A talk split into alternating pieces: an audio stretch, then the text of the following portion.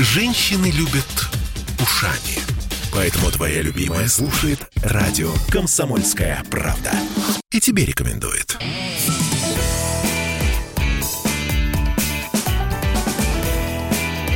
Запретных Милонов. 17.03 в Петербурге. И да, я знаю, вы ждали. Виталий Милонов здесь, э, но, к сожалению, Виталий Милонов у нас сегодня охрипший. Поэтому Осипший. Я, осипший. Поэтому я предлагаю всем нам сильно напрячься. Я постараюсь не орать в эфире, чтобы не заглушать Виталия Валентиновича, а Виталий Валентинович будет говорить, ну, как бы строго в микрофон. Давайте все напрягаться и прислушиваться к тому, что он говорит. Виталий, здравствуйте. Здравствуйте, я прошу прощения. Знаете, какая неожиданность. По ночам становится холодно, и я провел ночь в земле, В окопе. Э, да, в, по- в местечке под названием Верхний Торецк, э, не дальше Новобахмутовка. Вот, и там было действительно холодно, и поскольку что-то летало много этих дронов камикадзе, мы должны были сидеть, долго ждать. И, знаете, меня там реально продуло. Никогда не, не думал, что это может произойти, и поэтому я заранее прошу прощения. Мгм.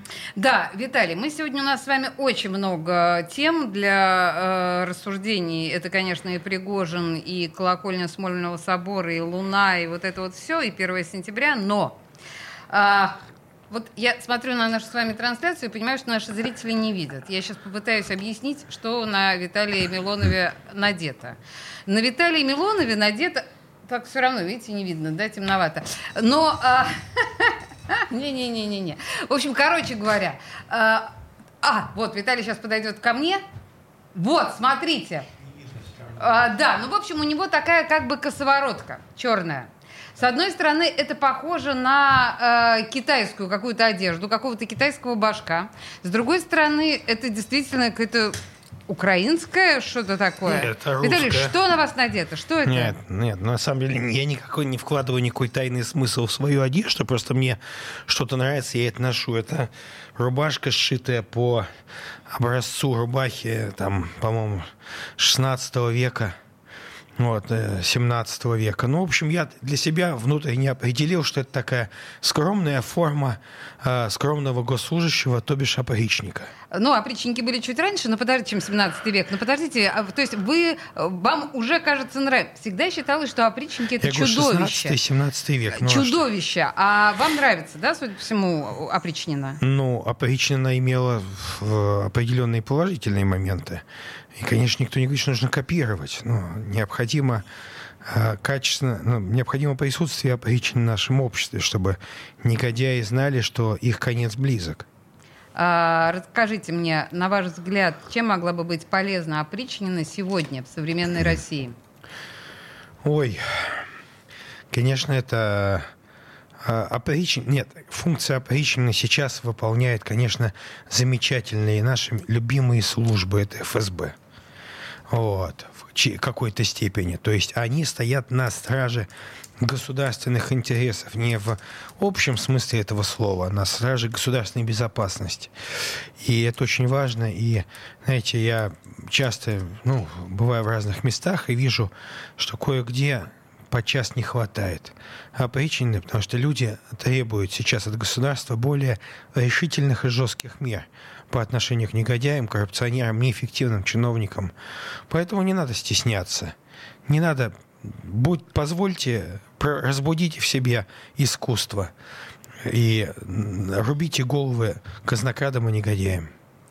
А, Я напомню, что история нам оставила ощущение от опричников за их спинами десятки тысяч убиенных детей, а, стариков, Вот давайте без- невинных жертв. Давайте мы без этой, без, Почему? без пафоса. Почему? Потому что мы говорим не про... Этого не было? Мы говорим про суть.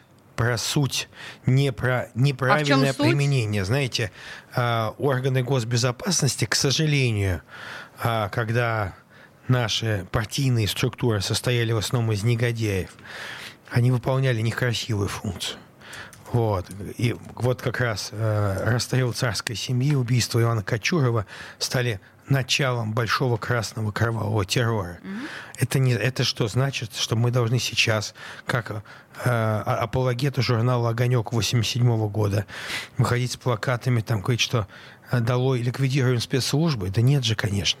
Нет же. Это трагическая история. Значит, к массовым казням вернемся, верно? Не к массовым. Террористическая деспотия, не, не так не ли? к массовым казням. Не, я против смертной казни.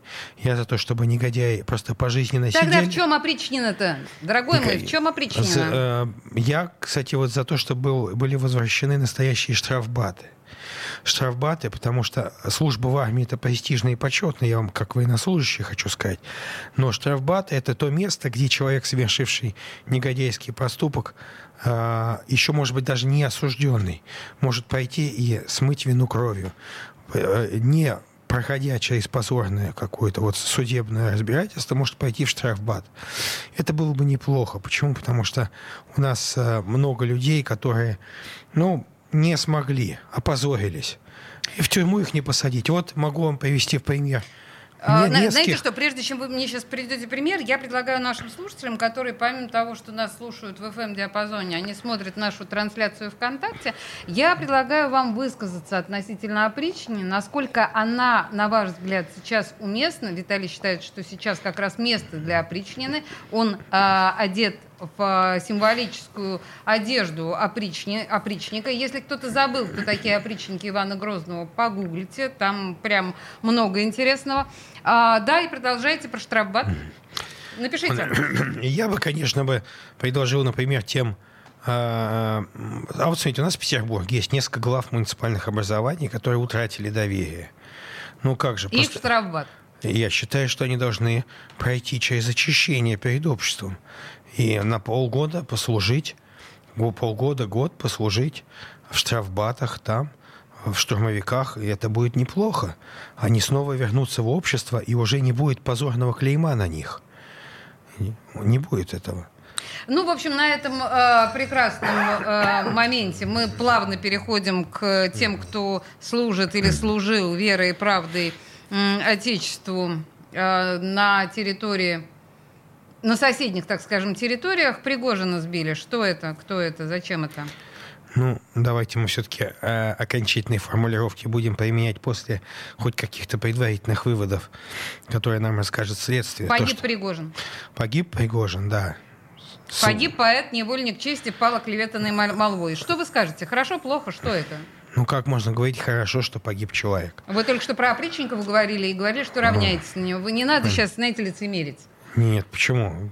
А, Я, безусловно, считаю, что а, Евгений Викторович это как раз человек такой очень характерный для русской истории. Понимаете, вот мы говорили про опричников, говорили про времена Сталина. Мы говорили, что с одной стороны это человек, который лично был много э, времени провел и создал, по сути дела, ЧВК «Вагнер». С другой стороны, это человек, который совершил неподобающие поступки. Неподобающие. Президент вчера, кстати, я внимательно слушал, он говорил о том, что человек со сложной судьбой. И вот насколько он э, самоотверженно служил интересам государства, настолько он совершал иногда совершенно безумные вещи. И я могу сказать, что для меня э, история с Евгением Викторовичем, она, ну, у меня лично есть такие определенные вещи. Кто Я- убил Евгения Викторовича? но это э, Ну, история просто давайте вот до- эта лирика, до это митинга, прям- До мятежа и после мятежа. Вот. Кто убил, мы узнаем. Мы узнаем, кто убил. Виталий, слушайте, нам на то с вами и даны мозги, чтобы делать предположения. Вы же наверняка что-то предполагаете. Ну, я предполагаю, что если вы убили в канун дня, когда страна превратилась в хрюкающее говно, я говорю про День независимости Украины, вот, то я думаю, безусловно, я бы связывал его убийство с главным управлением разведки. а, Зачем? Украинской. Ну, потому что, опять же, потому что сами а, хохлы, какие бы они ни были, они слишком тупые. Тупые твари, чтобы а а, верите что-то ли вы в сделать. то, что Рамзан Кадыров мог себе на день рождения сделать такой подарок? Он сам об этом писал. А, Рамзан Кадыров, а, я лично с Рамзаном Ахматовичем знаком не очень сильно. Мы с ним пару раз общались чуть-чуть. Но я думаю, что если кто-то в нашей стране и хотел бы, может быть, кому-то так отомстить, он это не сможет сделать, потому что э, э, такое не прощается. Это я, конечно, не могу сказать, что я даже не предполагаю. Какое не прощается? Убийство Пригожина? Нет, такое не простят. Если это в порядке какой-то внутриэлитной борьбы, нет, конечно.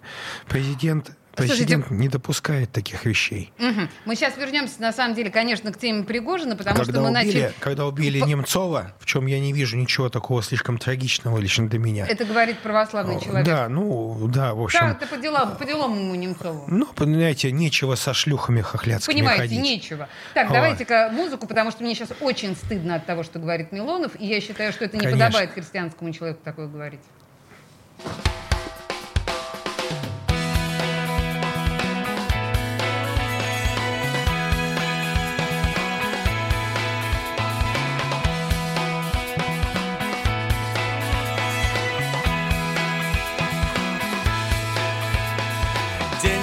Разбился на осколки звезд и фонарей.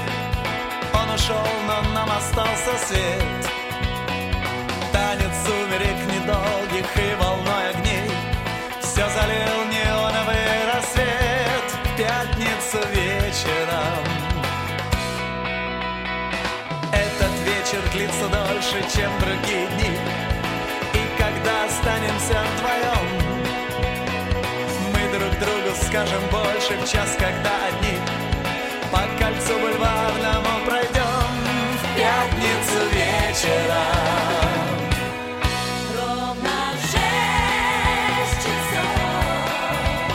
Раздастся бой курантов над Москвой.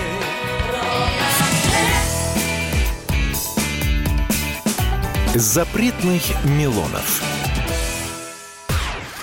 Я слушаю радио «Комсомольская правда», потому что здесь самые жаркие споры и дискуссии. И тебе рекомендую.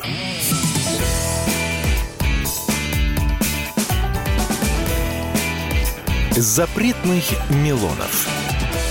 17-16 в Петербурге. Мы в прямом эфире с Виталием Милоновым. И я все-таки еще чуть-чуть с вами поговорю про Пригожина, вы позволите? Потому что, знаете, тема такая прям, прям очень волнующая. Знаете, я могу сказать, что э, Пригожин как личность, оставившая на всю жизнь, на вечность след в русской истории, разный след, разный он, э, знаете, заслуживает о том, чтобы о нем поговорили. Хорошо, смотрите, какая история. Ваш коллега, депутат Госдумы, э, господин Власов, сегодня предложил назвать улицу в Петербурге в честь Пригожина. Ну, давайте так, что э, господин Власов, он э, в последние буквально там месяцы присоединился к команде Пригожина и очень хотел там как-то себя зарекомендовать, но я считаю, что это, ну, э, это не нужно. Это не нужно. Кстати, сам Пригожин был бы, наверное, не очень счастлив от этого решения. Нет, я считаю, что улицу в честь Пригожина называть в Петербурге нет пока никакого смысла нет необходимости. А, смотрите, а, меня беспок... ну, в смысле, не то, что меня, меня очень интригует, каким образом будут проходить похороны Пригожина. А, его будут хранить как национального героя. А, его тихонечко похоронят и забудут. А, будут ли какие-то публичные, помимо того, что сказал Владимир Путин, какие-то публичные серьезные там некрологии, скорбения?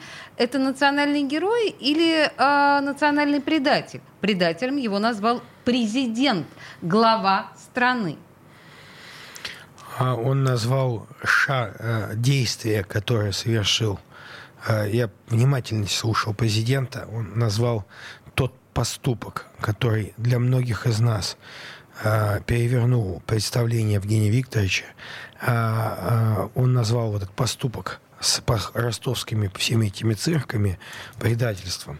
Я абсолютно, я абсолютно так считаю. Вот такая вот противоречивая натура. Человек, который не щадил себя и, и своих бойцов при штурме Бахмута, Попасна и так далее.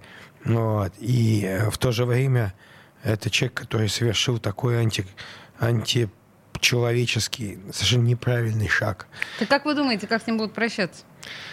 Э, знаете, во-первых, тут, э, естественно, он не государственный деятель. Он не занимал никаких государственных постов. Он, И что? А, поэтому прощаться с ним будут как с человеком, который погиб. Но он воин. Ну, как? Военный. Он не военный. Он не военный, он не имеет отношения к военной, к военной службе. Поэтому... Ну, вы Да, смеетесь сейчас надо мной? Нет, почему я не смеюсь? Не, воин, э, он не военный, он не, э, у него нет военной специальности в плане того, что он не, не по профессии был не военный. По профессии Евгений Викторович при всех своих там заслугах, за которые он получил, напоминаю, орден ордена и звезду Героя Российской Федерации, при этом он не был военнослужащим, он был организатором. Ну, то есть мы будем идти по таким э, формальным бюрократическим Не надо по понятиям. бюрократическим. Просто я, вот, честно говоря, вот, э, совершенно не думаю, и я думаю, и уверен, что для большинства людей нет никакой разницы, как именно пройдут похороны Пригожина. Да вы что? Ну, они, они Это долж- огромный вопрос. И у поклонников... считаю, Вы что- читаете телеграм-каналы? Я считаю, что они должны пройти достойно, потому что человек, а, вы же помните русскую поговорку нашу, что вот э, о покойниках либо хорошо, либо никак. Вот, поэтому Вы да. позволили себе по поводу Немцова все что угодно. Поехали дальше. Ну, Немцова я тоже лично знал. и это и ва- при А жизни- это вам позволяет? Я- нет, я знал при жизни и Пригожина, я знал при жизни Немцова. А Я не предлагаю сравнивать двух эт- этих персонажей. Просто вопрос в том, что в Петербурге последние несколько дней проходит достаточно большое мероприятие памяти Пригожина.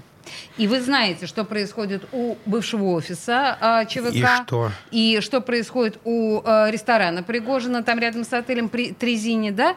А, то есть у людей есть... Я не поддерживаю, вы знаете этого, но у людей есть некий запрос на большое памятное какое-то вот... а, я не знаю, я, я уж не говорю о том, что там гроб завернутый во флаг, как с военными происходит, да? Но как это должно быть, на ваш взгляд? Ну, я думаю, что, ну, если бы я имел какое-то к этому отношение, то, безусловно, а, гроб должен быть с флагом ЧВК «Вагнер». Ну, да, это, это его детище. Куда дальше денется ЧВК «Вагнер»? А, Я думаю, что обязательно а, эта вещь, э, это, это не именно проект ЧВК Вагнера, проект ЧВК русских должен быть продолжен 100%. Конечно, а, таких людей, как Пригожин, тех людей, которые могут организовать их по пальцам сосчитать. Я, знаете, вижу многих, кто хотел бы стать э, во главе ЧВК, и вижу, насколько они неэффективны бывают многие. Поэтому а, русские ЧВК должны существовать.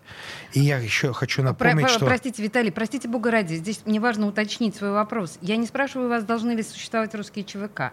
А преступники, осужденные на большие сроки за тяжелые преступления, в частности, за убийство, насилие, а, наркоторговлю. Вот эти преступники, которые а, служили в рядах ЧВК «Вагнер», их судьба. А, в силу определенной специфики, которую я не могу вам сказать, э, я немножечко в курсе ситуации. Так. Значит, э, последние, э, кто поступал в ЧВК «Вагнер» из проектантов, это люди, это был январь месяц, поэтому шестимесячный срок у них закончился в июне.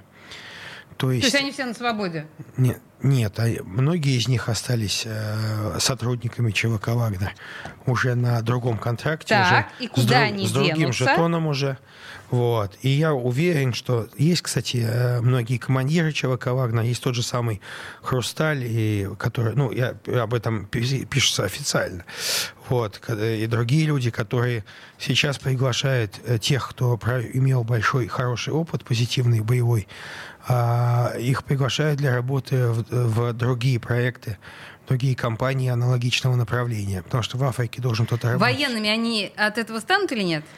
Полноценными? Э, Я вот здесь, э, когда мы говорим о внешних операциях за границами хотя бы плюс-минус России, а здесь вот я не вижу принципиальной разницы, и, возможно, может быть, они То не есть должны то, что быть Пригожин военными. не был военным, это принципиально, а то, что бывшие преступники, осужденные на пожизненные сроки, ста- могут стать или не стать военными, это Эти, не важно? Значит, давайте так. Осужденные на пожизненные сроки там нету. Как это нету? Так. Ну, их очень довольно много. Пожизненных там нету.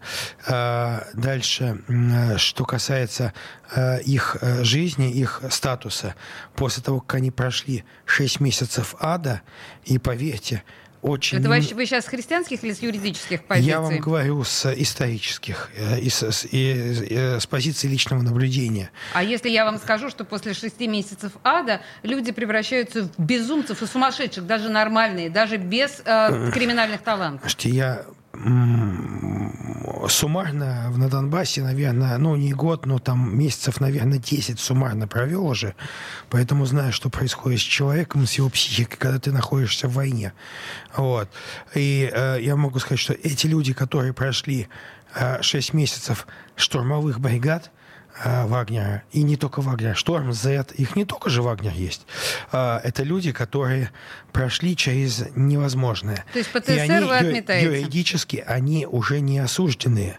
Их, э, Осужденные, правильно говорить. То есть ПТСР вы отметаете?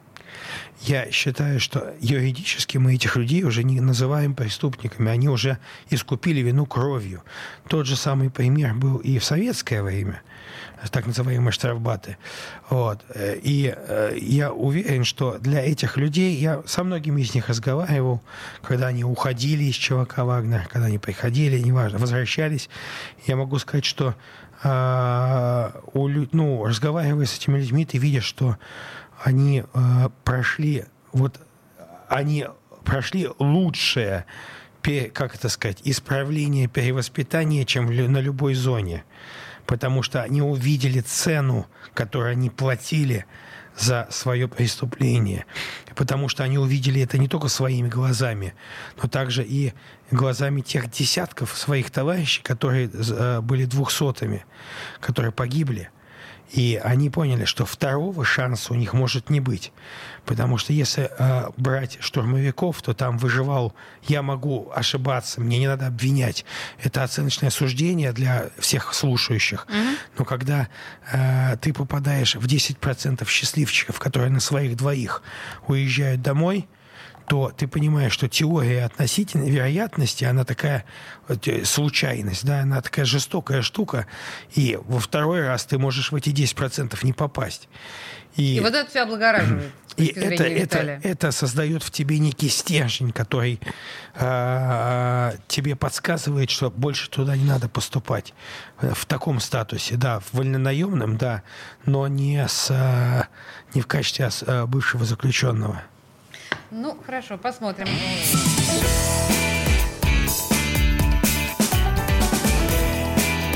Запретных Милонов.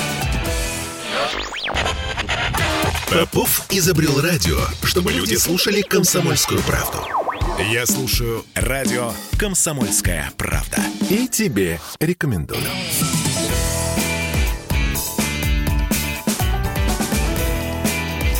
Запретных Милонов. 17.33 в Петербурге. В студии радио «Комсомольская правда» Виталий Милонов. Он меня, кстати говоря, снимает сейчас. И для тех, кто не смотрит нашу видеотрансляцию в «Комсомольской правде», видимо, будет у себя там в социальных сетях вести прямой эфир. Что мы все о Пригожине и о Пригожине? А, Виталий, 1 сентября на носу. А, И жесть такая, говорят а, коллеги, да, что собрать ребенка в школу теперь вот написано, э, стоит 43 тысячи рублей. А в некоторых районах Петербурга даже попасть в школу проблема, несмотря на все усилия Смольного. Вот, на ваш взгляд, э, мы нормально к первому сентября подходим? Э, Я на своем опыте знаю, у меня четыре, четыре школьника в семье. Немало. И, и да, двое еще пока не школьники. И это очень дорого. И на самом деле расходы, связанные с, на образ- с образованием, они, прошу прощения, выросли просто ужасно. Поэтому, конечно же, я искренне считаю, что нужно срочно вот поддержать идею специальной выплаты к 1 сентября от государства. Эти деньги не пойдут в инфляцию, не пойдут сразу в экономику, потому что родители их тут же потратят на школьные Это предметы. безвозмездно или в долг? Нет, бе- безвозмездно, конечно. А сколько вы думаете примерно? 10, 20? Ну, 10 это очень мало. Я Мгм. думаю, что 25 тысяч рублей на школьника нужно э, выдать каждому родителю, каждую, ну, на каждого ребенка, чтобы отправить его достойно, хоть более или менее, в школу. А, ведь у нас же, видите, в чем дело? Никто не производит сопоставление аппетитов Министерства образования и возможностей, экономических возможностей семьи. Потому что напрямую вроде как это не пересекается, а на самом деле пересекается. Сейчас школьная программа предполагает практически, ну давайте честно смотреть правде в глаза, практически обязательное применение использования репетиторов. Если раньше школа умудрялась преподавать и учить нас так, что ты мог учиться в школе, делать домашние задания, и все, и потом же ну, успеть, да. успеть на кружок, погулять и так далее, то современная школьная программа это просто какое-то безумие. Во-первых, абсолютно бессовестно не отменена шестидневка. Ее нужно отменить, отменить обязательно. Не вот просто я понимаю, что будет куча доводов Министерства образования. Я даже помню, как министр образования над одним журналистом запретила со мной эту тему обсуждать. Я считаю, что народ требует. Народ имеет право выбирать депутата, губернатора. Мы всенародно выбираем президента. Так вот, мы всенародно голосуем против шестидневки в школе. Вы можете привести 100 тысяч аргументов, почему она нужна, а у нас есть главный один аргумент, потому что мы хотим видеть наших детей. И мы хотим, чтобы дети росли гармоничными людьми, чтобы они проводили время в семье, а не только с репетиторами в школе. Так вот, возвращаясь к теме экономики, кроме того, что вам нужно купить форму, всякие ручки, не ручки, а, планшет. Да, форму и, и, и рюкзак, ну, в смысле, рюкзак. Давайте сумку. мы не будем забывать, что ребенку надо купить как минимум а, телефон для того, чтобы он мог заниматься с репетитором. Да. И вот а, кроме Очень этих расходов есть еще расходы на саму учебу, которые вроде как и нигде не фигурируют, а они есть. А, они же противозаконные. И нет, это не поборы, это то, что вы платите репетиторам э, дополнительно, потому что угу. нынешняя школьная программа предполагает наличие репетитора. Видимо, потому что те люди, которые принимают решение, у них с этим нет проблем. Вот в чем дело. Они могут себе это позволить. У меня, я могу сказать, вот я открываю секрет, может быть, у меня просчитал и э, в месяц до 80 тысяч я должен тратить на репетиторов это всех детей, потому что нужно младших готовить в школе, школьникам нужно давать дополнительные занятия. 80 тысяч рублей для меня. А у меня, как у отца шестерых детей, у меня нет дополнительных никаких выплат. То есть для меня это реальная серьезная нагрузка. И э, для людей, понятно, у меня зарплата, скажут, ну, понятно, депутат, у него зарплата, да, понятно, у меня вся эта тип зарплата, кстати, мне ее не платят, поэтому я могу честно об этом говорить. Потому что вы тусуетесь на Донбассе? Потому что я воюю, да, на Донбассе, я, угу. я солдат. А, так вот, а, а для людей, у которых за, доходы, там, зарплата 25 тысяч рублей, для них это вообще неподъемные деньги. Поэтому надо корректировать школьную программу. Да, должны быть школы, где вы сознательно отдаете ребенка в учебное рабство, и он там света белого не видит, растет синим чулком, носком и так далее.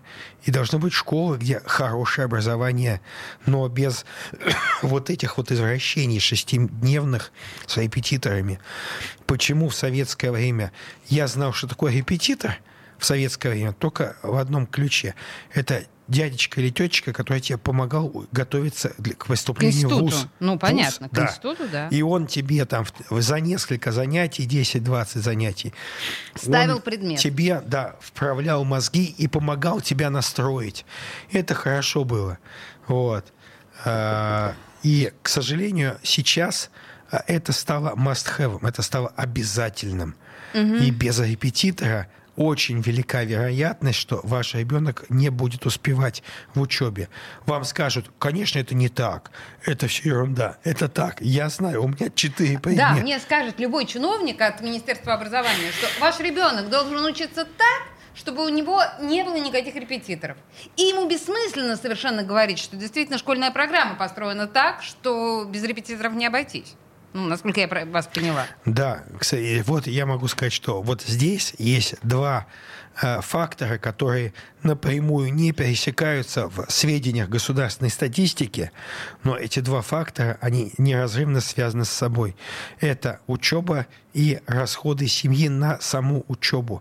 И здесь э, поэтому либо мы должны идти по одному пути дать возможность семьям компенсировать эти расходы, каким-то образом оплачивать, не знаю, субсидию на репетиторов, но это ни к чему не приведет. Угу, Почему? Угу, Потому угу. что репетиторы поднимут цену. Ну да, да, да, да, да, да, конечно. Да. Либо все-таки вернуться к системе не экстенсивной, а интенсивной.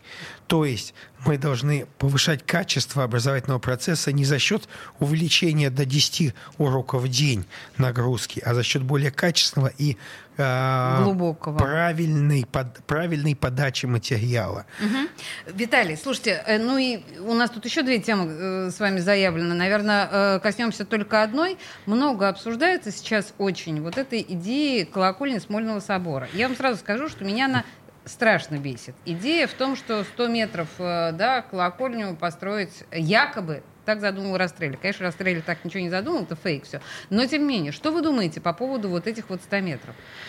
Ну, я, во-первых, э, считаю, что здесь нет э, речи о восстановлении. Это будет абсолютный новодел. Конечно. Новодел, и я не считаю необходимым тратить деньги на это сейчас. Вот. Но мне так кажется. Моя сугубо. Почему? Потому что я, как православный человек, знаете, бывает там, давайте в Новую Ладугу поедем, давайте еще в другие поедем. Столько прекрасных соборов, которые нуждаются в срочной реставрации. В реставрации, в спасении.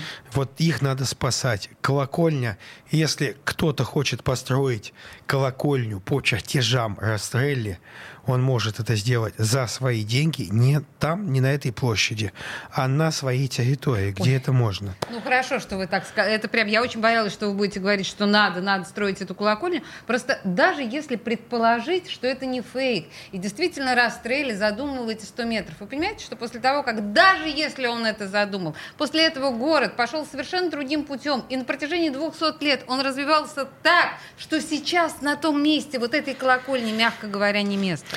Мне кажется, что э, э, желание отдельных людей все-таки тут граничит, может быть, даже с некими амбициями просто у ну, кого-то вот вписать, амбиции, себя, конечно. вписать себя в историю. Но город принял уже решение, легитимные власти Петербурга того времени приняли решение ее не строить.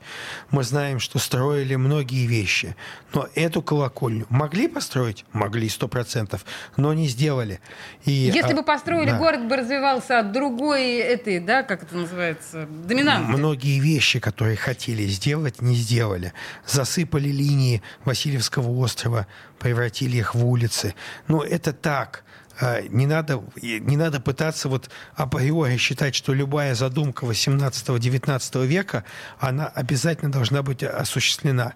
Причем, знаете, я понимаю, у нас все было хорошо, а у нас шушары есть. Вот. Я сегодня ехал мимо Милонов, и думал... кто о чем, не, а ну а что, ну а там шушары есть, понимаете? Какая колонна у нас шушары?